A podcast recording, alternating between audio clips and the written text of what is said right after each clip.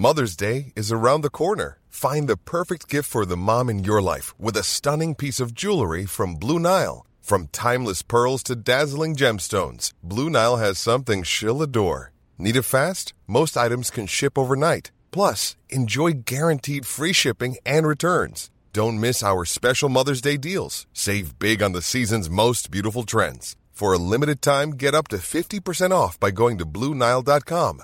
That's Bluenile.com. Hola, ¿qué tal amigos? ¿Cómo están? Sean bienvenidos al episodio número 31 ya de su podcast Gerardo Hernández. Y en esta ocasión tengo una llamada remota. Hasta el bello estado de Veracruz decía un dicho que solo Veracruz es bello. Y se encuentra conmigo de invitadazos de honor eh, Aldo Salvador Maldonado Macías y Karim. Karim, ¿cómo estás? Bienvenidos los dos. ¿Qué onda, Jerry? ¿Cómo estás? Buenas noches, un gustazo eh, encontrarte nuevamente después de tantos años sin, sin estar en, en, contacto y bueno, ya estamos aquí agradeciéndote la, la invitación. Eh, hay mucho que aprenderte, ya tienes más camino recorrido que nosotros eh, en estos rumbos podcasteros y gracias y aquí estamos. Compadre, bienvenido. Qué gusto saludarte, Jera, ¿cómo estás? Un saludo a ti y a toda la gente que te escucha en tu podcast. Muy contento, muy agradecido, porque ya llevábamos semanas planeando este programa y por fin coincidieron las, agendas de los tres y pues estamos muy contentos de poder estar eh, contigo y con la gente que te escucha. Como bien dice Karim, pues tú ya tienes un largo recorrido en esto y para, para nosotros es un honor poderte acompañar. El honor es todo mío. Estos dos muchachones que ustedes están escuchando tienen un podcast también en, en las plataformas digitales. Se llama El Podcast del Tri. Ellos eh, hacen este podcast que está enfocado principalmente a temas de la selección nacional y de verdad la están rompiendo estos muchachos. Y para mí es el honor de estar con ellos el día de hoy y haciendo, y, les agradezco que sean parte de este sueño porque, bueno, Aldo sabe que desde niño me ha gustado este, este menester de, de, la locución y encontré un refugio en el podcast y contento de contar con su presencia. Oh, claro que sí, Jera. Recuerdo, ojalá encuentres por ahí los cassettes, porque eran cassettes en los noventas que grabábamos. Yo te acompañaba ahí, claro, tú eras el experto, eras el bueno y conmigo hacías tus prácticas también. Hacíamos un noticiero, me acuerdo, en aquella época, emulando, pues no sé si a Jacobo Saludowski o a quién, pero a Javier La Torre, ¿no? ¡Eh! Al despacho por gacho borracho, sí, cómo no. Exactamente, desde entonces tú ya traías este, este tema de la locución y que lo has llevado a cabo mucho tiempo. Y bueno, ahorita gracias a esta, estas aplicaciones, a estas plataformas de streaming que hay, pues bueno, podemos llegar a muchos lugares inimaginables, ¿no? Yo creo que lo estás viendo tú con el éxito que tienes en tu podcast, eh, a diferentes países en los que te escucha la gente, gente que te conoce y gente que no. Exactamente, este, y también pues es una forma de, de, hacer lo que te gusta y, y, que la gente te escuche y comparta su, tus opiniones y que te encuentre por la calle y te diga, ya te escuché en tu podcast, se siente algo muy, muy, muy chido. Y, y pues de verdad aquí estamos y, y, agradecido otra vez y vuelvo a ser redundante el agradecimiento a todos ustedes. Y Karim, Karim que lo conocí en el año 2004, ya en el lejano 2004. ¿Cuántos años hace? Soy malísimo para las matemáticas. Hace casi eh, 19 años. Sí, ya. Es impresionante. Yo tenía. ¿Tantos años? Yo tenía 10. Ay, sí, hombre. no, sí, en el 2004, Jera, tú ya andabas, ya eras treintón en esa época, me acuerdo. ah, mira, mira. Lo estás quemando, ¿eh? Lo estás quemando. Yo queriéndome hacer joven, Karim. No, perdón, pues ya, ya. Perdón, y, perdón, y, qué, qué, qué, qué respetuoso soy. Perdón, Inge. Usted es el Inge. El no, no, no. Eh, bueno, sí, sí, soy el Inge, pero este, Karim, Oscar Campos o el Inge, como gusten. Es que en el podcast del Tri la gente lo ubica como el Inge, el Inge El- Campos. Los Eh, datos, ya saben los que datos es- del es- Inge. Los datos del Inge, el que siempre está en contra de todo y a favor de nada.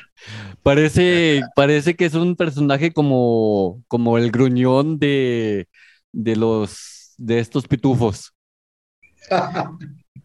ya ves, no, lo digo yo, Inge. De hecho, hoy tuve comentarios y ahí ahorita ahí luego te los platico, Aldo, dándome el, voto a mí por el, por el último, el último podcast tienes que escucharlo, Gerardo, estuvo buenísimo, buenísimo, ¿eh? Ahí tú dirás del lado de quién estás. Yo creo que de tu lado, eh, Inge, porque de verdad a, a, Aldo eh, le escurre lo azul crema por los poros Sí, sí, sí. De hecho, este estaba ofendidísimo porque le abuchearon a Memo Ochoa. Ahí lo vas a escuchar. Digo, ya ni, ni para qué ahondamos más porque ahorita se me calienta de nuevo. Estoy ofendido, estoy indignado por los abucheos sin razón al mejor jugador de la selección en los últimos años, en los últimos mundiales. Por supuesto que estoy indignado.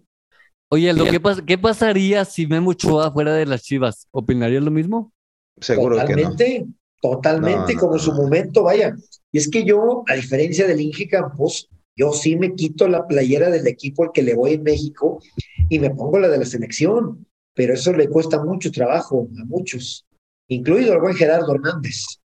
No, no, no, digo, yo con mi pollo saldívar. Tú querías al picolín, me acuerdo, en la selección. Sí, sí, sí, no, pero bueno, pues es que hay, hay, hay pero eh, Pumas históricamente, bueno, hace mucho tiempo daba unos grandes eh, jugadores en, selección nacional, ¿no? No sé qué ha pasado con esa cantera, pero en su momento, pues, Luis García, Claudio Suárez, García Aspe, eh, Jorge Campos, Hugo Sánchez, Jorge Campos, eh, Fonseca. Manuel Bueno, no, Kikín no fue, Kikín es, no, no, no es de las fuerzas básicas de Pumas. El Kikinazo. No, es de la piedad, Kikín es de la piedad, creo. Sí. sí, sí, No, hombre, es que ustedes son, ustedes son los expertos en el fútbol y de verdad, este, parece que cuando estoy escuchando su podcast, parece que estoy ah, escuchando analistas de ESPN y Fox Sports, pero mejorados. La verdad es impresionante el conocimiento que tienen en el fútbol y qué bueno que se aventuraron a, hacer este podcast y preguntarte, Karim, preguntarte, Aldo, ¿cómo fue que, quién, quién, de quién fue la idea de hacer el podcast? ¿Quién le dijo a quién? ¿Y cómo fue que se animaron? Pues mira, todo surge, pues ya llevamos también una amistad muy larga desde 1998 hasta la fecha. Y pues obviamente una de las grandes pasiones que tenemos es el fútbol, como la mayoría de los mexicanos, ¿no? Cada quien se dedica a lo suyo, eh, cada quien tiene su, su vida, su, profesión, su trabajo eh, y sus propias actividades, ¿no? Y en, el, en algunos minutos que tenemos al día para relajarnos, para olvidarnos un poco de la presión que existe en nuestras vidas, pues nos ponemos a platicar y a charlar y muchas veces, en su gran mayoría, a debatir fuerte y hasta, hasta pelearnos, ¿no? En algún sentido, claro, ¿no? En, lo que cabe, ¿no? Eh, porque cada quien tiene un punto de vista muy radical y así lo hemos hecho mucho tiempo, hablando tanto de fútbol mexicano como de fútbol europeo. Eh, y después de tanto debate y tanto análisis que decíamos, oye, pues creo que deberíamos de poner algo para que poder dar conocer nuestros puntos de vista, aunque no nos escuche nadie, aunque nos escuchemos tú y yo, pero nos divertimos bastante hablando de eso. Como decía Arrigo Saki, el fútbol es lo más importante de lo menos importante. El fútbol no va a cambiar nuestro trabajo, nuestra familia, o sea, no está en el top 3 o top 5 de, o, de, o top 10 de nuestras prioridades en la vida.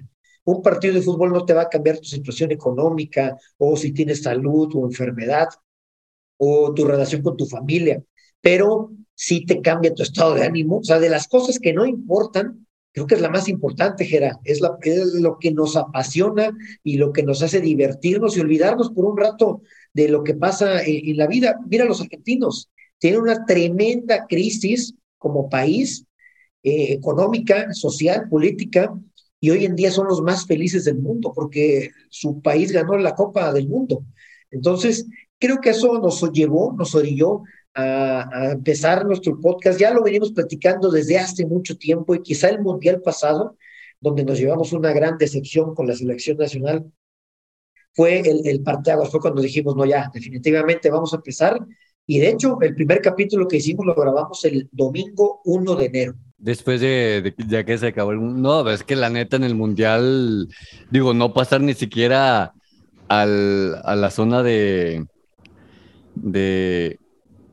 Ay, se me fue la palabra, pero. Ni octavos de final. exactamente. En el cuarto partido. Exactamente, en el cuarto partido. Déjate tú de aspirar al quinto partido que hasta cierto punto me parece que somos medio conformistas como, como aficionados, Aldo Karim, porque eh, ya no pedimos que México sea campeón, pedimos jugar un quinto partido. Sí, definitivamente, como comentas, Jerry, y, tocando un poquito ahí el tema de, cómo inició el podcast, eh, nada más ahí eh, ahondando un poquito, e, este tipo de, debates que tenía con Aldo eran eh, vía, vía WhatsApp, pero tú sabes que vía WhatsApp se te entumen los dedos y, no es lo mismo que hablarlo por voz, ¿no?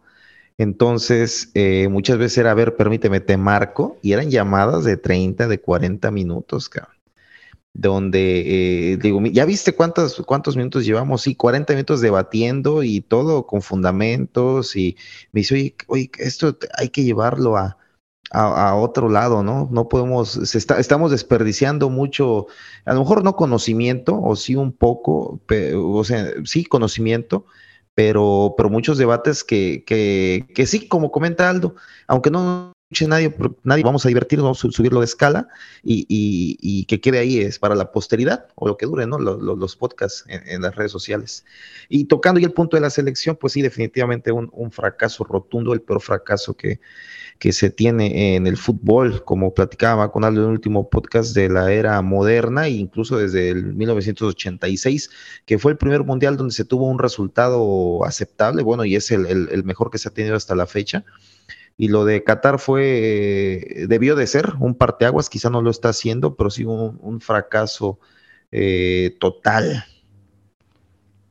Totalmente, totalmente. Y aparte, pues este, yo siempre he tenido, bueno, ustedes han de tener sus puntos de vista y obviamente muy respetables, pero yo, en mi muy particular punto de vista, me cae gordo que el entrenador nacional sea extranjero. No soy malinchista, ni mucho menos, pero creo que en mi punto de vista tiene que ser un técnico mexicano que sienta los colores, que sepa la cultura, que ame a su país, porque en el último mundial el Tata Martino, este, nomás le faltó ponerse la playera de Argentina para salir a dirigir a México en ese partido. Yo, yo no creo que sea requisito ser mexicano. Sin embargo, venimos de dos etapas en las que ni con el colombiano Juan Carlos Osorio, que hablaba muy bonito, mis respetos como analista, te enamora hablando de fútbol el señor. Y Gerardo Martino, que en teoría tenía un buen currículum, eh, pues ni con ninguno ni con otro nos, nos llevó a algo importante. El último gran momento que tuvo la selección mexicana fue el Mundial del 2014 y un poquito el 2015 que fuimos campeones de la Copa Oro y se acabó. Y fue con un técnico mexicano, con Miguel Herrera. Si nos vamos más atrás, igual, Sven Goran Eriksson fue un fracaso con la selección, tuvimos altibajos con el Chepo de la Torre, por ejemplo, momentos interesantes también con la Volpe, pero la Volpe, a pesar de ser argentino, pues es un técnico ya hecho completamente en México. Para mí la Volpe es un técnico mexicano. Y si nos vamos más atrás, vamos a ver que los mejores momentos de la selección han sido con entrenadores mexicanos. Yo creo que por la situación que vivíamos en el diciembre pasado, que fue un desastre total, que tocamos fondo con la selección, era un momento de hacer una sacudida y traer un entrenador mexicano que conociera completamente el medio, que fuera un referente, que conectara con la afición.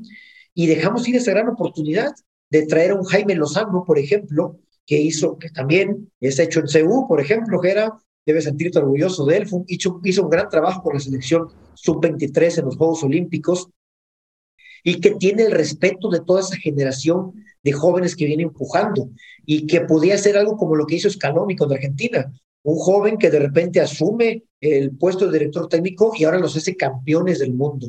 Yo creo que podía ir por ahí, incluso Miguel Herrera, yo no lo veo mal, aunque Karim despotriga contra él, pero creo que tenía capacidad para motivar y para agarrar nuevamente a estos jugadores y sacarles su mejor versión.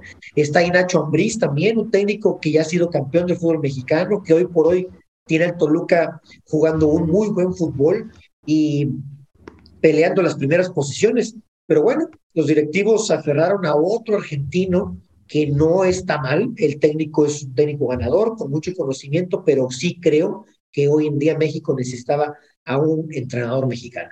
Sí, mira, Jera, yo, pienso que después del fracaso, y, bueno, si lo vemos en cuanto a, números y en cuanto a resultados, pues venimos de, toda una serie de, todos los mundiales que nos hemos quedado fuera en el, en el cuarto partido. habrá quien posiblemente le llame fracaso no poder calificar al, tan ansiado quinto partido, pero hay maneras de perder. Y como comentaba Aldo, y, tiene razón, y lo, lo secundo, eh, si México mete un gol más en el partido contra Arabia Saudita, calificábamos a, octavos de final, seguramente Francia nos iba a echar fuera eh, y hubiéramos quedado en ese entonces al mismo nivel que hemos quedado en los últimos mundiales, excepto el 86, antes de que brinque Aldo, porque le gusta aventarme en la cara esos cuartos de final. Pero bueno, eh, hubiera sido el resultado. Un quinto partido, ya jugamos un quinto partido del 86. Hubiera sido, hubiera sido el mismo, el mismo, era, era otra estructura. Es imposible comparar el 86 con, con la era actual. Pero, pero eh, ya, ya me, me me perdí un poquito. Ah, ok. El, resultado hubiera sido el mismo, pero las formas como se jugó, como se gestionó, eh, como se convocó para el Mundial de Qatar, eh, desde el principio sabíamos hacia dónde íbamos. Y yo, yo se lo dije a Aldo y le dije, no vamos a calificar. Estuvimos a, llegamos al partido de Arabia descalificado, revivió ese golazo de Luis Chávez, nos, este, revivió ese golazo de Luis Chávez y, bueno, por infortunio no llegó el tercer gol y, caray. Pero bueno, eh, yo coincido con Aldo, la opción eh, idónea para recuperar un poquito la identidad, la conexión con la gente, eh, era un técnico mexicano. No soy partidario de, del Miguel Herrera de hoy, sí del Miguel Herrera que, fue al 2014, pero del Miguel Herrera de hoy, de hoy por hoy, no.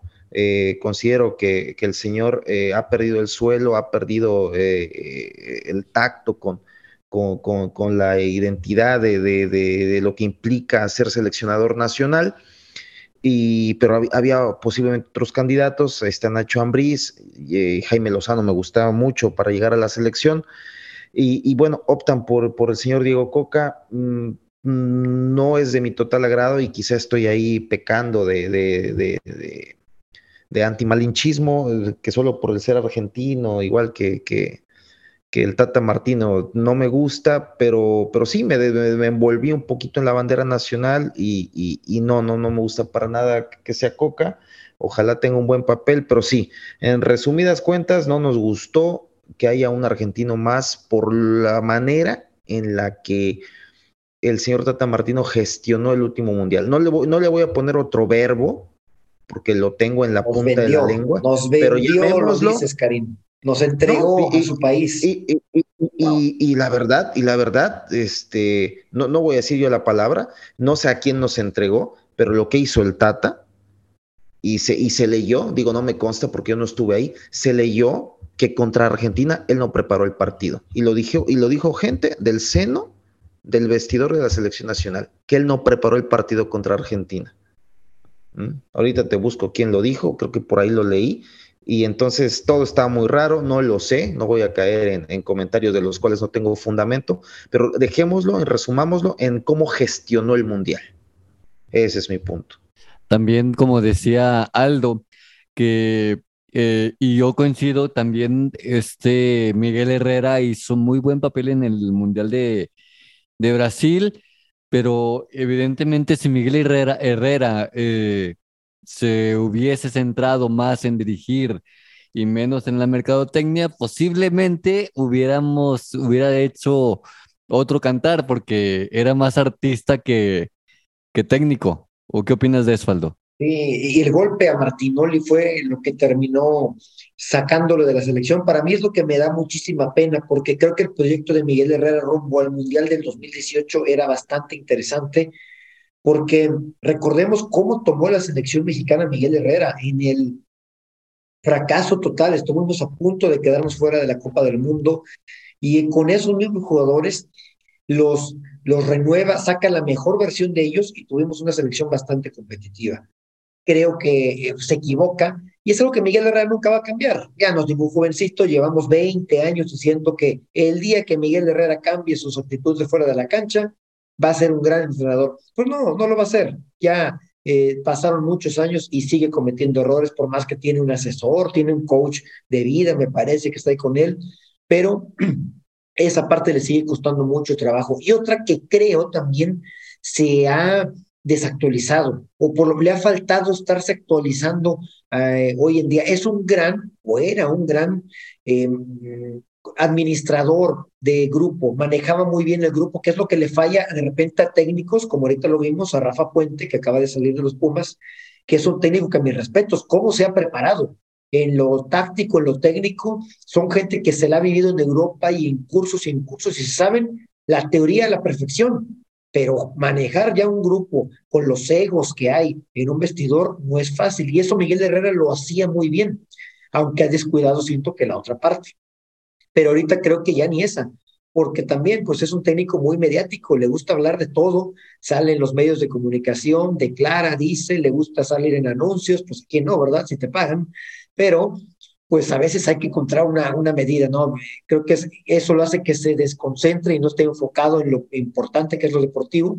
Y creo que ese ha sido el gran error de Miguel Herrera y por la, es la razón por la que hoy no es el entrenador de la selección. Es correcto lo que dice Saldo y, y como ahorita toda la gente tiene que encontrar el justo medio para, para hacer las cosas en lo que te dediques. Hagas lo que hagas, tienes que estar centrado, pero también es muy, es muy difícil controlar los impulsos. Es más, los impulsos no se pueden controlar. Sí, Gerardo, muy cierto. Sí, sí, sí, ahí eh, secundando a, a, Gerardo ahí referente a, a este esta manera de actuar de, de, Miguel Herrera, sí, los, los, impulsos, y mira, para muestra un botón, eh, la, la, actitud que tuvo en el, en el aeropuerto ahí con el periodista Martinoli y hasta su hija andaba ahí.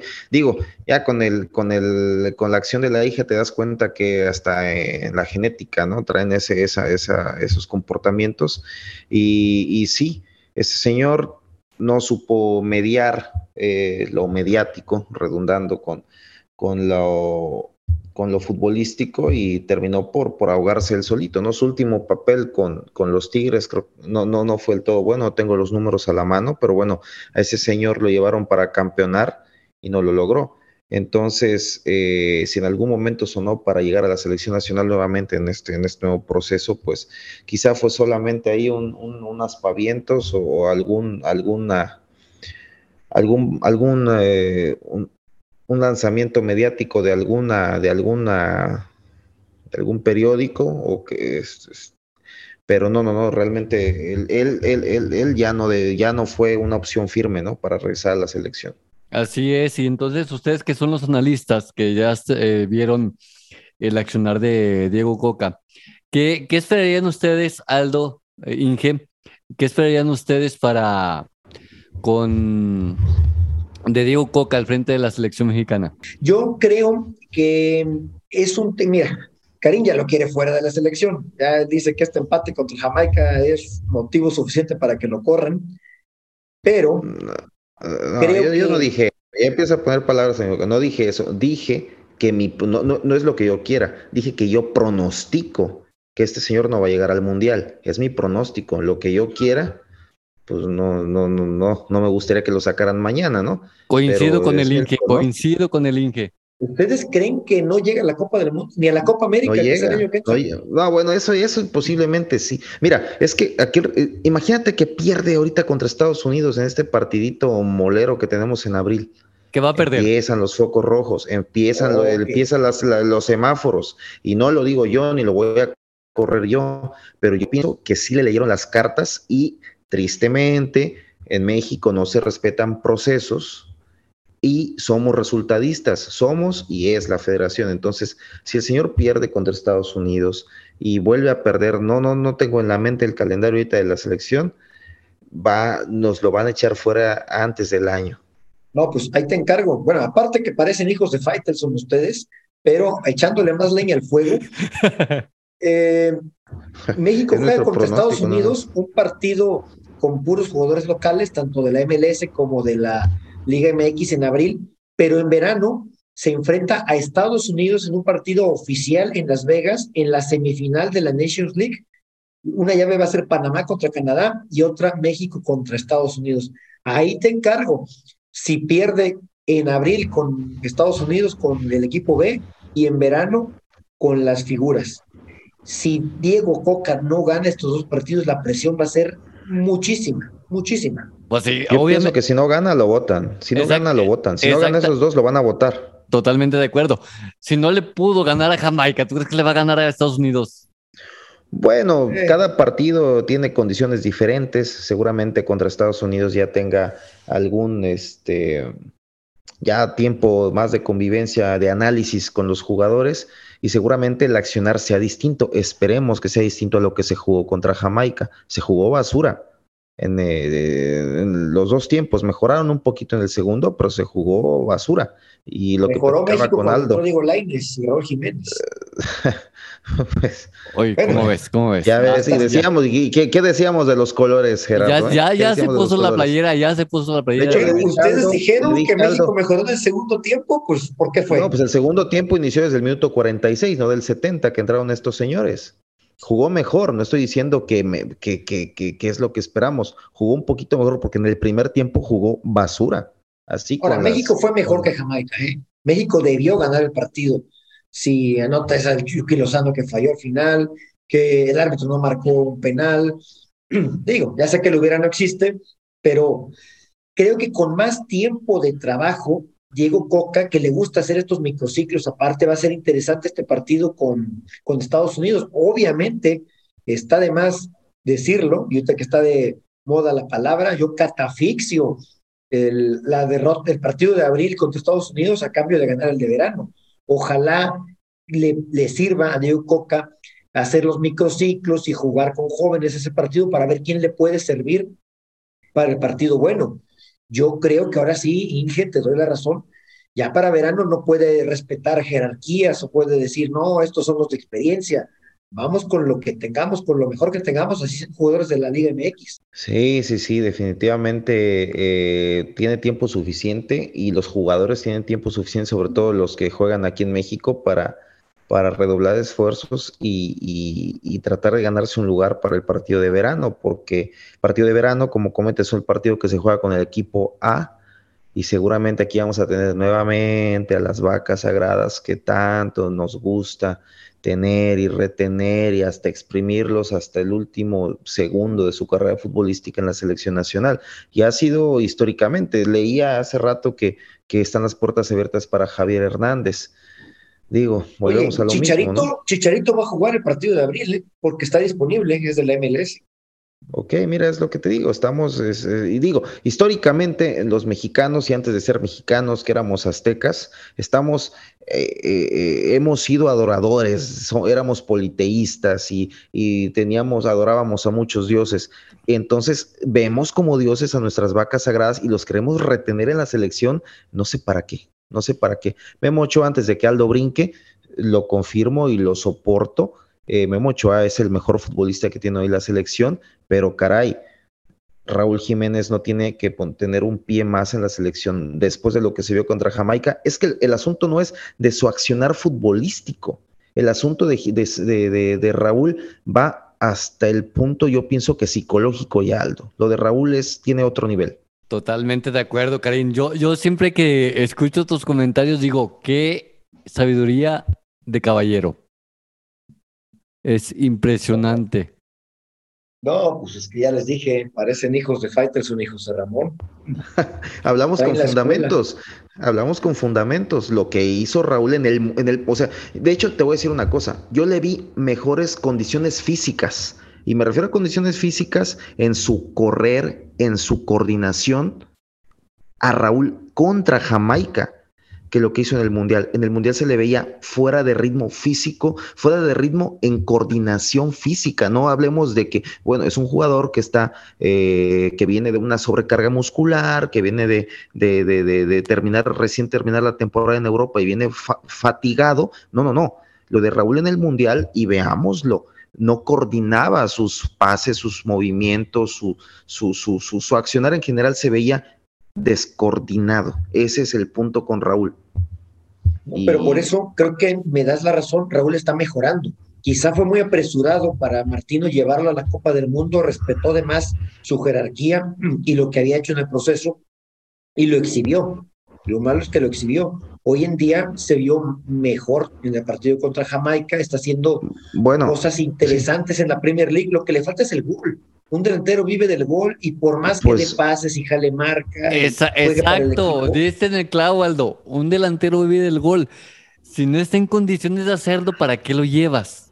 Exactamente. Pues como, oye, ¿para qué te compras una pistola que no va a disparar? Pues no, es que no abundan los delanteros en México, ok. Santi Jiménez pasa un gran momento, Henry Martin pasa un gran momento. Y después, honestamente decimos, no, Roberto de la Rosa, Roberto de la Rosa no es un hombre de selección, se le está dando la oportunidad porque no hay otro. Yo, yo no le cerraré las puertas ni a Funes Mori ni a Raúl Jiménez, porque no nos olvidemos que Raúl Jiménez, lo poco o mucho que haga, lo hace en la mejor liga del mundo, la Liga de Inglaterra compitiendo contra los mejores defensas, contra los mejores jugadores. exactamente, ya lo has dicho Aldo, lo mejor que hace Raúl lo hace allá. Yo no soy inglés y yo no soy aficionado al Wolverhampton. Yo quiero que un poquito, una tercera parte, una quinta parte de lo que ha hecho allá, nos lo haga aquí. Después del golazo de Raúl de Chilena, que estuve en el estadio y lo vi en vivo, a Panamá, fuera de eso y N cantidad de penales que ha hecho Raúl de, de, de, con letras mayúsculas en la selección nacional. No, pero no lo puedes retirar. Tienes que seguir contando. No, no, no lo voy a retirar, simplemente no lo quiero en la selección. Él puede seguir jugando en Wolverhampton y va a seguir jugando porque Wolverhampton, o sea, Wolverhampton es un club que es dueño de su carta y es un club que le quiere exprimir hasta el último centavo a la venta de Raúl. Ellos saben perfectamente que vender a Raúl una liga turca o el Galatasaray que eh, o regresar al MLS, se puede llevar todavía una buena tajada. Y, y, pero en la selección nacional, mm, la selección no le paga y la selección tiene que venir a realmente demostrar y no lo está haciendo. No lo ha demostrado entonces desde cuándo con la selección. Es lo que dice, es lo que dice Karim, este Aldo.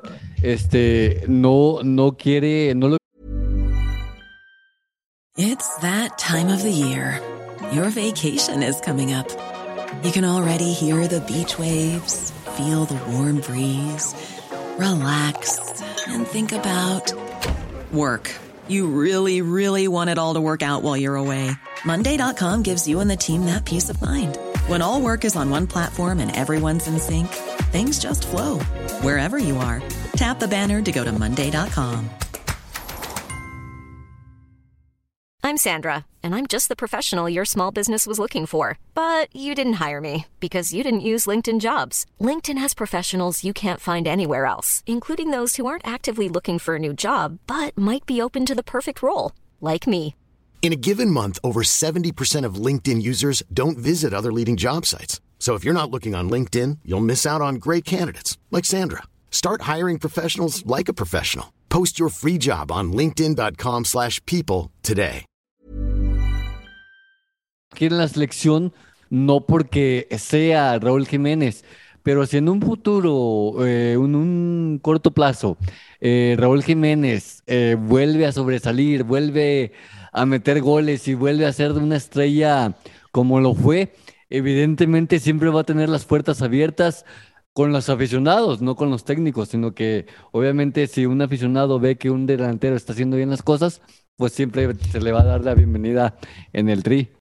Bueno, es que dan por hecho que Santi Jiménez va a ser, va a estar siempre en, buenas condiciones, pero ¿qué pasa si Santi Jiménez se lesiona o pasa por una racha también negativa o Henry Martin? Insisto, nada más tenemos dos delanteros en este momento y hablamos como si estuviéramos a Jared Borghetti, a Hermosillo, a Sague, a Luis García y compañía. Entonces, creo que eh, tenemos que darle la oportunidad a Raúl Jiménez para que eh, se pueda volver a mostrar lo que ya hizo en su momento. Oye, Aldo, pero la oportunidad, la oportunidad ya se le dio y no anota un solo gol. ¿Qué mayor oportunidad quieres? O sea, no podemos vivir del recuerdo de lo que fue Raúl antes de la lesión. Decimos, oye, es que no, no, no, abundan jugadores, hay que seguir dando la oportunidad a Raúl. la oportunidad la, la está teniendo y no anota un solo gol. O sea, no sé qué más oportunidad, o si nos vamos a ir con la, eh, hasta la eternidad diciendo es que Raúl era un buen goleador de Wolverhampton, tiene 57 goles en la mejor liga del mundo, exacto, tiene un año sin un gol en la Premier League y tiene un año sin un gol con la selección nacional. No podemos Sí, vivir de recuerdos. No es vivir de recuerdos. Vivir de recuerdos es a lo mejor lo que hizo eh, Carlos Vela o Chicharito. Raúl Jiménez sigue en el máximo nivel del fútbol. Sí, Parece que nos sí. menospreciamos. De repente, cuando decimos que Henry la está rompiendo, tú dices, pero no compares a México con Holanda. Ok, no compares a Holanda con Inglaterra. No Por tenemos eso. otro delantero en la élite más que el Chucky Lozano. ¿Y qué está haciendo Raúl en México? Yo, yo, a mí no me importa lo que haga con Wolverhampton. ¿Qué, es, qué hace Raúl con la selección nacional? Mientras Vean el partido. Re- repi- repita. Tendrá que ser convocado. Vamos, ok, y viene y a, a nada. El Chucky Pues Lozano eso- no ha tenido grandes actuaciones con selección y sigue convocado. No lo vas a dejar de convocar. Es la figura mexicana en Europa. Está haciendo un gran torneo en el Napoli. No puedes Bueno, dejarlo de están- convocar porque si vamos a de- convocar solamente a los que están jugando bien en la selección, pues alcanzamos a convocar a 11. No. Pues tenemos que convocar a lo mejor que tenemos. Pero no, no necesariamente es así, Aldo, porque obviamente. Es que eh, Aldo ya me había dicho que él ya le daría un receso a Raúl en la selección. Ahorita no sé por qué está volviendo a, a él tras bambalinas, ya me, me lo aceptó, me dijo, ok, creo que estoy de acuerdo en que a Raúl hay que darle un receso en la selección.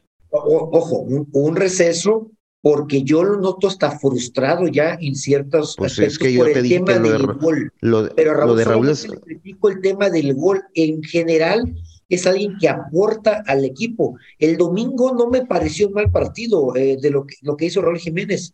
El tema es específicamente por su falta de gol y necesita encontrar esa motivación. Yo le podría lleva- dar lleva- algunos meses eh, de desintoxicarse de todo esto que pasa en selección, pero no lo retiraría ni de loco. No tenemos otro delantero como él en esas ligas. Ojalá Santi Jiménez llegue pronto a la Liga de Inglaterra o de España o de Italia, pero hoy en día no tenemos a otro como Raúl. ¿Qué va a pasar si Raúl no mete un gol más con Wolverhampton? Y si en verano lo venden a, a Besiktas o a quien me digas, ¿no? En Y ese sigue momento sin meter gol. ¿Lo seguimos y lo seguimos llamando? Hasta No, en que ese- na- en ese- bueno, habrá que ver en qué nivel anda. Henry Martin está en México y la está rompiendo. Si Raúl llega al América o a los Tigres o al Galaxy y la rompe, ¿por qué no lo vas a convocar? Ah, no, sí, sí, sí, exactamente. Yo quiero un delantero que mete goles, no un delantero que viene a saberse votar bien, a tres cortos de cancha, recibir un balón de espaldas, abrirla a los medios para que los medios profundicen, manden un centro y, y llego yo, Raúl, y no la meto. Yo no, a mí no me sirve un delantero Peralta- que no anote. Oribe Peralta no era un gran goleador y fue un fantástico jugador en la selección nacional. Fantástico. Oribe Peralta nunca tuvo la sequía de Raúl. No, Exacto. pero tampoco era un gran goleador. Grandes goleadores, pues Hermosillo, Luis Hernández, el Chicharito, Jared Borghetti, esos son grandes goleadores, pero hay delanteros que también hacen jugar a su equipo. Oribe es lo era, Ra- Raúl lo es. Raúl no, Raúl con la posición de nueve fijo no es un jugador para hacer jugar al equipo. Si fuera un jugador como Oribe, que se votaba a tres cuartos, que jugaba como un falso, como un falso nueve, él sí es un jugador para darle juego al equipo. La posición de Raúl, el fútbol de Raúl, que es un jugador alto, corpulento, le- es un jugador alto y lento, no es un jugador que le da juego al equipo. Un nueve fijo no está para darle un juego al, juego al equipo. Wolverhampton, en Wolverhampton hace jugar bastante a su equipo. Es que Y es la volvemos a razón lo por la que mismo, volvemos lo a lo sigue mismo. alineando. O- A Lopetegui no le importa qué va a pasar con la venta de Raúl Jiménez, a él le importa salvarse hoy en día. Y por eso Sí. lo sigue poniendo, porque está eh, jugándose la permanencia partido a partido. ¿Tú crees que él lo hace por hacerle un favor a Raúl o por ah, un tema de la directiva? Si, si él no tiene resultados, hablo del entrenador de Wolverhampton, pues lo corren. No lo pone por Sí. lástima o para Sí. que le- Pues sí, Pero- eh, y- pero y, lo, allá y has dicho club. tú exactamente, allí en el club. Yo quiero ver a Raúl en México, en la selección nacional. Bueno, será Pero bueno, ya otra vez- Será tarea de. Coca encontrar un parado en el que le beneficie ocupar a Raúl. Y si lo va a ocupar con nada más como un centro delantero fijo, un 9, pues ahí sí, pues a lo mejor no es, eh, ahí sí sobraría Raúl quizá.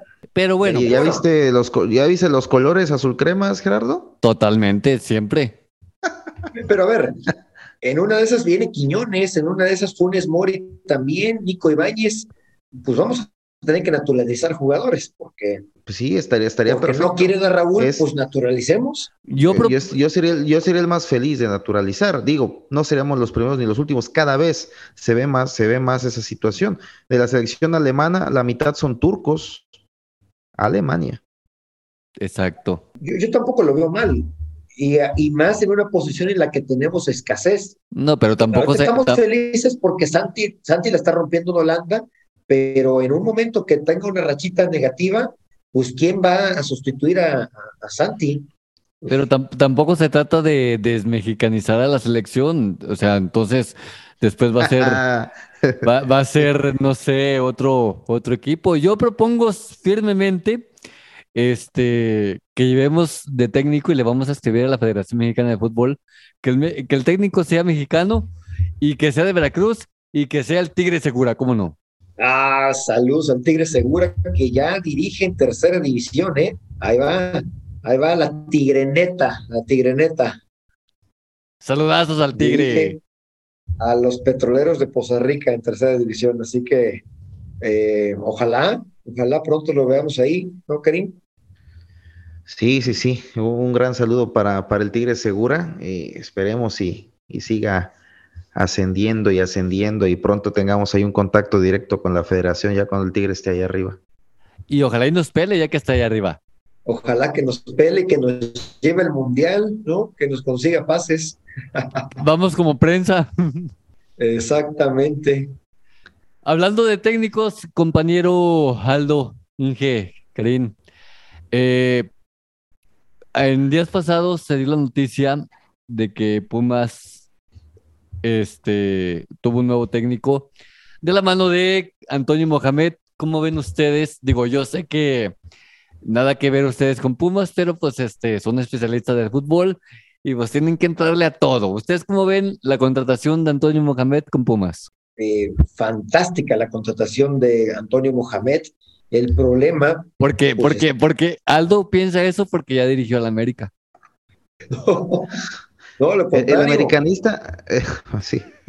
Me, da, me, da envidia. Quisiera el Mohamed el América. Quisiera Mohamed en la selección. Es un muy buen entrenador. Tres títulos de Liga MX. No es fácil ganar la Liga MX porque es una liga bien complicada con este formato que tiene de, del torneo regular y luego la liguilla.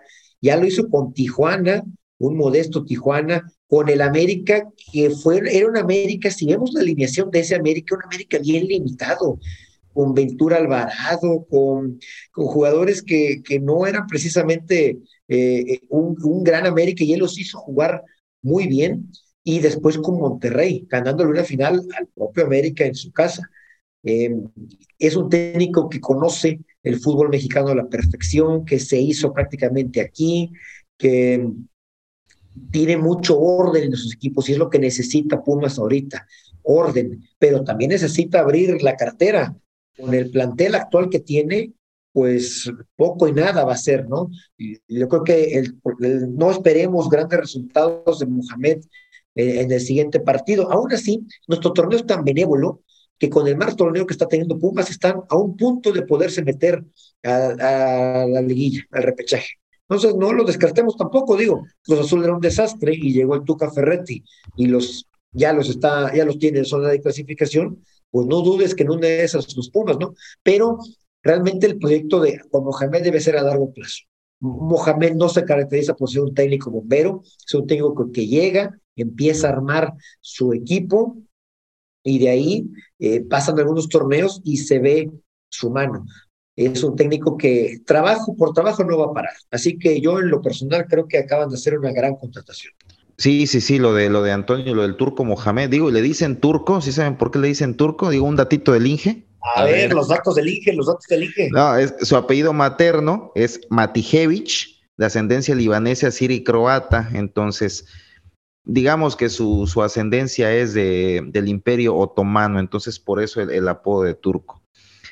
Eh, pues una decisión fabulosa de los Pumas, pero, pero como, comenta Aldo, no es un técnico que, que se caracterice por, por, por rescatar barcos semi-hundidos, como es la de los Pumas actualmente. Gracias, lugar Semi-hundido. Gracias, pues es que, es que está, en el, está, en el, lugar 16 y, y pero bueno, las, las bondades, las bondades de la Liga Mexicana. 16 de 15. Las bondades de la Liga Mexicana le permiten a los Pumitas calificarse porque califican 12 12 ahí, bueno, del 5 al 12 al repechaje.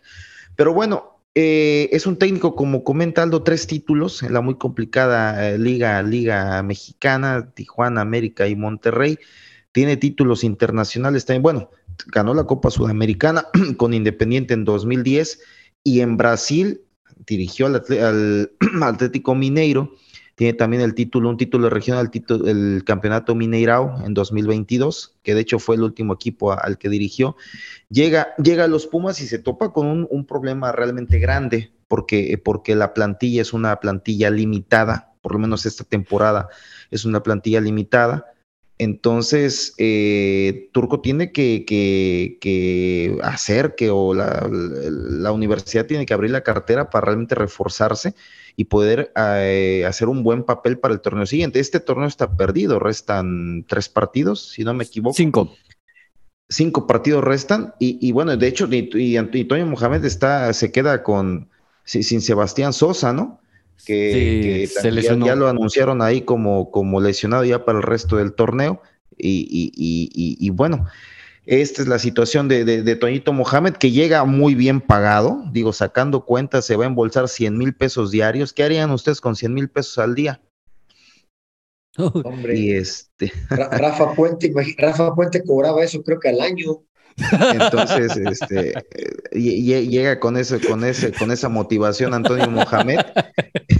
Y, y, y, qué más, bueno, dirigió en, dirigió en España, ¿no? Dirigió en el Celta de Vigo en el 2018. Sí, y, pues es, la realidad exactamente. Tiene un excelente currículum Antonio Mohamed y seguramente va a tener un buen papel, eh, pero a partir del año que entra. Ojalá los Pumas opten por, por darle continuidad al proceso. Yo creo que sí lo van a hacer después de la, nota que están soltando y, y, sí se va a ver mano del turco.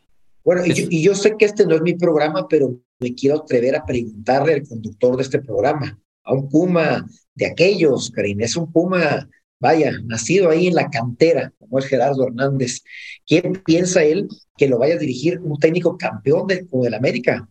¿Qué, qué, qué sentimiento tiene de recordar a alguien que jugó en América y que aparte fue campeón con las Águilas y que eliminó a los Pumas? Yo me acuerdo una liguilla, en la liguilla en la que fue campeón América, en con Antonio, Antonio Mohamed eliminando a los Pumas, este, ¿qué sentimiento te da? Y si no te hubiera gustado alguien como Hugo Sánchez, por ejemplo, yo quiero ver a Hugo Sánchez dirigiendo otra vez. No, Hugo Sánchez es bien... Eh, dejemos de lado Hugo Sánchez. No me gusta su personalidad. Hombre. no, de verdad. Y, contestando a tu pregunta puntualmente, Aldo, te, te contesto. Eh, a mí, eh, digo, yo le voy a los Pumas, tal vez no sea un Puma de hueso azul y piel dorada. y todo eso, sí, no, tal vez no sea tanto, por lo que te voy a decir, a mí no me importa que venga de dirigir al América, yo, yo entiendo que es una persona profesional y que va a dar su mejor esfuerzo y, y, su mejor lealtad al equipo que está defendiendo en su momento, que sí, tuvo un pasado americanista, pero pues bueno, eso no tiene que influir nada en su, en su profesionalismo. Es mi forma de pensar, pero te digo, a lo mejor me van a escuchar o si me escuchan gente de la Rebel si este pendejo no sabe nada, entonces, este, pero es mi, mi forma de ver y mi forma de pensar. Y son bravos, son bravos los de la Rebel. ¿Ves cómo despidieron a Rafa Puente en su último partido?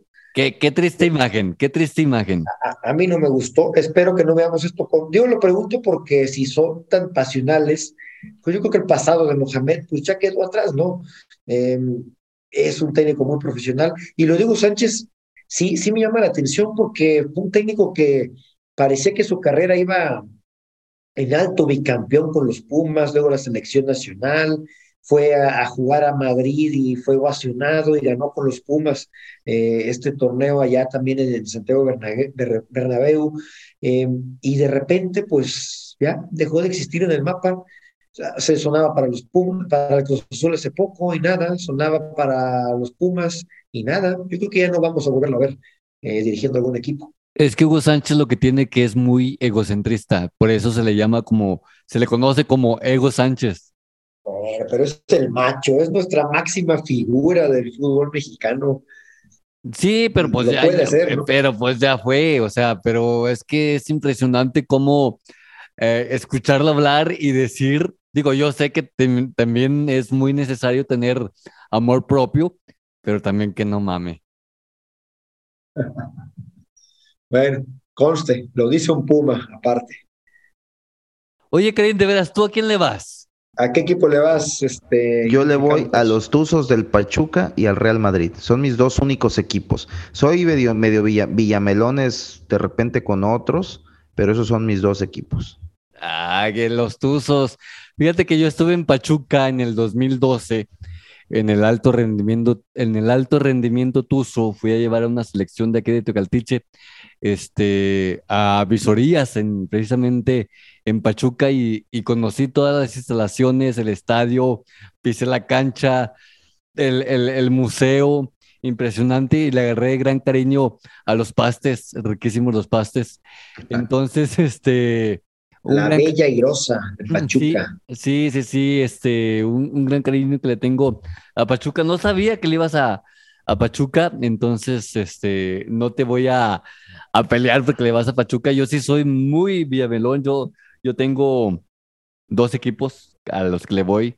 Obviamente soy 90% Puma y 10%. No veas que le vas al Necax. Sí, claro. Claro. y 10%, y 10 radio. Ok. Fuerza rayos, ¿no? Pues sí, por la cercanía. ¿Tienes el estadio de Aguascalientes? ¿Qué será una hora? 40 minutos. 40 minutos, hombre, qué belleza. Y, creo que se, rumor, se rumora que ya va a ser el último torneo de Necaxa en Aguascalientes. Qué pena. ¿A dónde se lo llevan? ¿A dónde se lo llevan? Creo que a Cuernavaca, al estado de Morelos, no sé. Ojalá pues que no.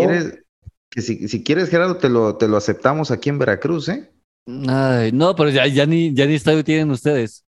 Oh, está en remodelación, está en remodelación. Oye, Pirata Fuente. Va a quedar listo para el Mundial.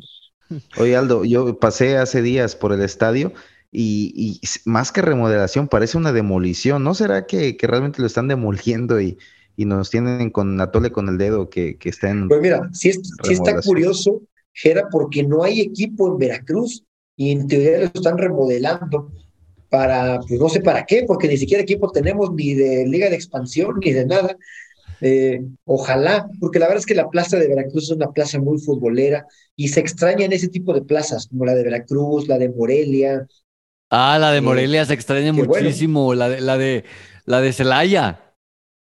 Celaya trae muy buen equipo en la Liga de Expansión, trae un proyecto bien interesante con su estadio, con su equipo, eh, interesante, ojalá, pues ojalá vuelva al ascenso pronto. Esto es uno de los grandes males del fútbol mexicano, que están en la cómoda y vemos equipos como Mazatlán, pues que no pasa nada con ellos y que ni siquiera les preocupa porque saben que no van a descender. y dicen que no hay grandes inversiones en la liga de expansión, pero pues ¿quién va a querer invertirle si saben que no, van a poder ascender? Exactamente. ¿Y sabes por qué quitaron el descenso? Porque las chivas iban a descender, ¿no? Exacto, justo, justo ah, por eso, justo por eso. Las chivas iban, pues en, las chivas iban en picada y mágicamente después quitaron el descenso. Mira qué canijos. Qué coincidencia, pero ¿cómo se hizo el equipo más importante y más popular del país? Pues lleva años valiendo reata. el campeonísimo. las chivas, mira, mira, yo soy un amante de la selección nacional, soy un apasionado. Y creo que entre mejor anden las chivas, pues mejor le puede a la selección. Porque es la base. Realmente las chivas viven de lo que hicieron en los sesentas. Es un equipo, de verdad, yo critico mucho a la afición del Guadalajara porque son muy conformistas con su equipo. Les, les celebran todo, todo le celebran y si clasifican en la liguilla en el lugar 12 están felices y si no vuelven a clasificar en tres años no pasa nada porque juegan con puro mexicano. No, bueno. Ese es orgullo, ese es orgullo. Jugar con puro mexicano es orgullo. Este, que si el, el campeonato se los dan, ellos alaban a, Almeida que él les dio el último campeonato cuando deberían de san, este, poner en un altar a Santander que fue el verdadero culpable de ese campeonato, pero pues bueno, así es la afición de Chivas. Pero como le decía, como decía Aldo ahorita que regrese, pues ese es impresionante que, y como decía él, que eh, mientras Chivas esté jugando y tenga buen juego, mejor le va a la selección mexicana, porque pues es la, la, base de, la selección, o, mínimo eso se supone. Sí, pues al ser el equipo que, tiene en, su plantilla totalidad de mexicanos, pues es donde se puede echar mano más fácilmente eh, para la selección nacional redondeando un poco lo que dicen, pues ojalá tuviéramos, eh, qué mejor que las Chivas representaran a la selección, ¿no? Que tuvieran unas buenas fuerzas básicas y que tuvieran unas buenas contrataciones, pero la directiva creo que ha quedado de ver mucho y no hay una afición que les exija. Se meten en su, en su, en la concha, en su zona de confort y pues eso afecta tanto al club de las Chivas como pues al, a, la selección nacional debido a que se supone que en Chivas están jugando los mejores, los mejores jugadores que tiene el país. Oye, oye, Jerry, y entrando a otro tema, ¿a quién le vas en, en Europa? ¿Cuál es tu equipo de Europa? El Barça. Uy, ¿cómo ves, Aldo? Ah, Aldo le va al Juventus y ya se fue, ya se ya se volvió a quedar sin internet. Ya se volvió a desconectar. está fallando mucho mi internet, ah, pero algo alcancé a escuchar que me dijeron de mi Juve. Se están metiendo con mi Juve. No, pues es que no hay manera de no meterse. O bueno, o de, de qué manera la defiendes. No, bueno, sí, la Juventus, hablando de desastres, así como hablo del desastre que es la directiva de la, de la selección, los federativos, la directiva de las Chivas, pues, ¿qué les puedo decir de la directiva de la Juventus? Un auténtico desastre, ya corrieron a todos, se fueron multados. Y el equipo, a pesar de todo, está, le quitaron 15 puntos. Em, y bueno, batallando, luchando, eh, tenemos muchos años, logramos un gran equipo hasta el 2015, cuando todavía jugamos una final de la Champions League, y de ahí todavía contratamos a Cristiano Ronaldo y se dieron cosas interesantes, pero de ahí el equipo se vino en picada.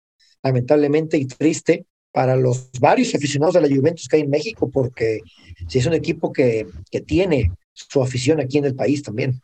Totalmente, totalmente de, acuerdo, Aldo, pero yo pienso que eh, siempre el cáncer de toda directiva o de todo la gente de pantalón largo siempre va a ser el amor al dinero.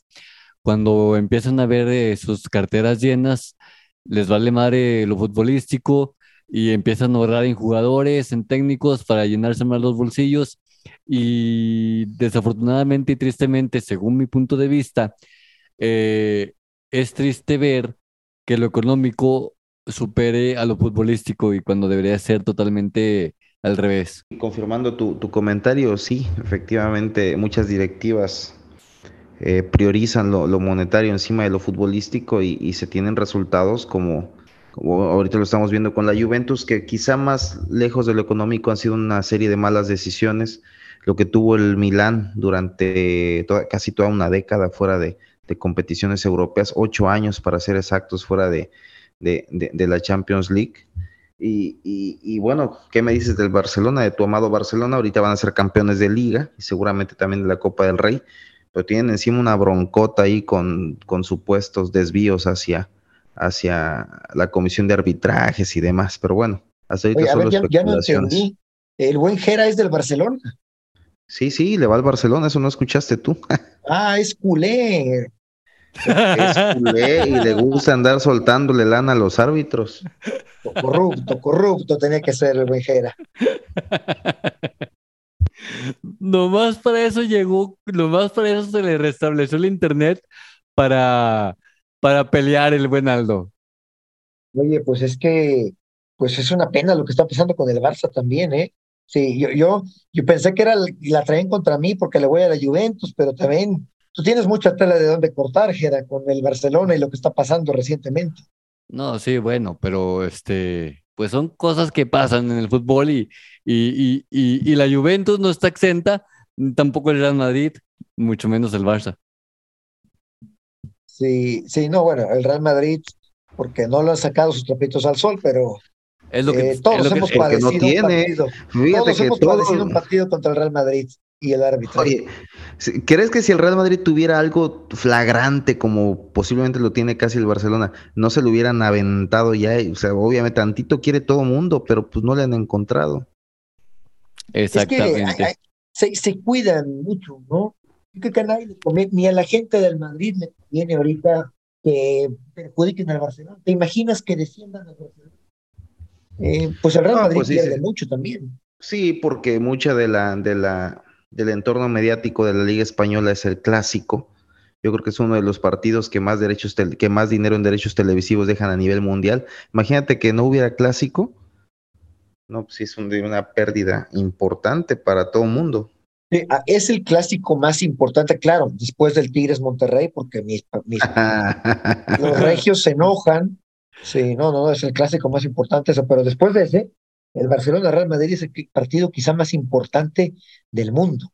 Y eso que hay grandes clásicos en, en el mundo, como es el Boca River, el Juventus Inter, eh, pero sí, definitivamente el Barcelona-Real Madrid se lleva a todos, aunque ya no vivimos esa época de Cristiano y Messi, de Mourinho y de Guardiola, que yo siempre he dicho con Karim, creo que vivimos el más alto nivel futbolístico. Esos clásicos de entre 2000, ¿qué te gusta, Karim? 2010, 2015, 2009, 2015, 2000, han sido lo, lo mejor que hemos visto en la historia del fútbol, el nivel que se llegó a jugar en esos partidos.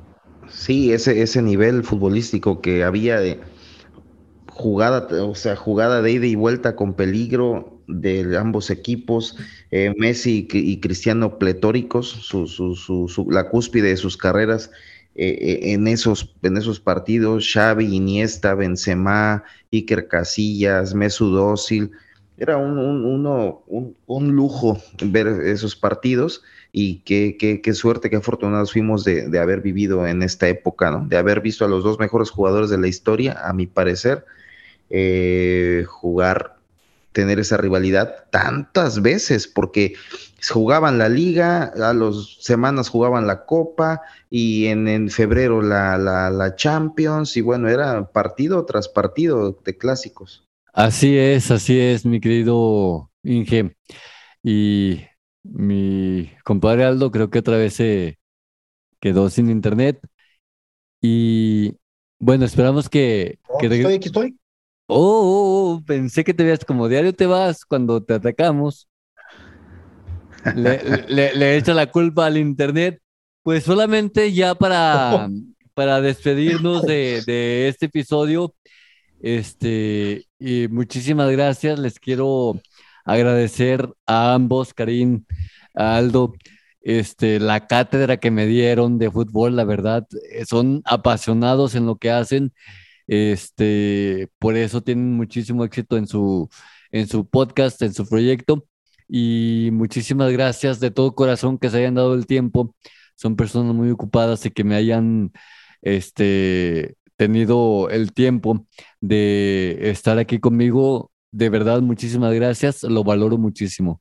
Eh, sí, Gerardo, muchísimas gracias a ti. Eh, nos sentimos, bueno, hablo por mí, me siento muy afortunado de, de, ser parte ya de, tu colección de capítulos que eh, escuchaba un par hace una semana muy interesantes, tocas diversos temas y, digo, temas para todo mundo, para todos hay en tu podcast. Y bueno, esta vez tuvimos el turno de, de de, que nos honraras con, con, tu elección y pues estamos aquí eh, tratando de, platicar un poquito, un mucho de lo que sabemos y, muchas gracias nuevamente, un abrazo y mucho éxito en, tu proyecto. Gracias, gracias, el afortunado soy yo. Muchísimas gracias, Karim. Compa, muchas gracias, Aldo. No, hombre, Jera, pues muchas gracias a ti por la invitación. A tu programa. Unas disculpas porque ahorita falló mi internet en los últimos minutos, pero muy agradecidos y ojalá hayamos podido aportar algo a tu programa. Como bien decía Karim, tu público es muy amplio, tu público es muy vasto y hablan de diferentes temas. El nuestro fue fútbol. Espero que no los hayamos aburrido. Espero que, que les haya gustado y esperar sus comentarios también. Y aprovechar el comercial para que nos escuchen en cualquier plataforma de streaming, Spotify, Apple Podcast, Google Podcast, nos buscan, nos encuentran como el podcast del Tri. Estamos en todas las redes sociales, Twitter, Facebook, Instagram. Ya estamos en YouTube también como el podcast del Tri. Nos encuentran. Ahí poco a poco vamos a empezar también con algunos videos y te esperamos por allá también. Pronto, mi querido Jera, y agradecerte nuevamente la invitación. Es para nosotros un honor poder estar contigo, poder aprender de, de ti y charlar contigo esto que nos apasiona, que es el mundo del fútbol. Muchísimas gracias a los dos. la verdad, yo me fui lampareado con el conocimiento de fútbol que tienen. Yo, la neta, soy un aficionado, para nada me considero un analista, porque la verdad, yo de fútbol nomás veo, nomás veo dos, dos partidos veo en la semana. Cuando juegan los Pumas, esta es de ley, y cuando juegan Necaxa. De ahí más, me olvido de fútbol y no sé de de técnicos, no sé de nada y ustedes me acaban de dar una cátedra.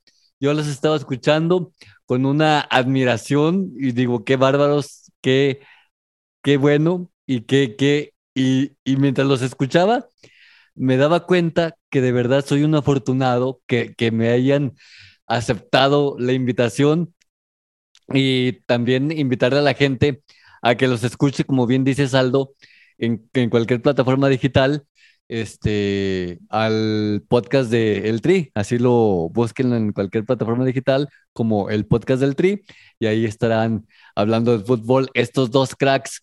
Karim, Inge, ¿alguna red social que usted quiera compartir? Eh, bueno, pues mi Twitter, Gerardo, es eh, ocampos de guion bajo. Es mi Twitter. Ahí eh, andamos comentando también, retuiteando y hablando un poquito de fútbol o campos de guion bajo. Así es, o campos de guion bajo. Y bueno, las redes sociales de, del podcast del Tri, pues ya las comentó por ahí Aldo. Muchísimas gracias, pues esto fue el episodio número 31, este, con algunas eh, fallas técnicas. Usted ya lo va a escuchar todo fluidito, pero como le batallamos con el internet de Aldo, porque según él se le iba, de pura casualidad se le iba cuando estábamos hablando de él, atacándolo. No atacándolo, pues, pero cuando se sentía atacado, le fallaba el internet al señor. Entonces, este, muchísimas gracias. Sí, te cansé de escuchar ahorita al final.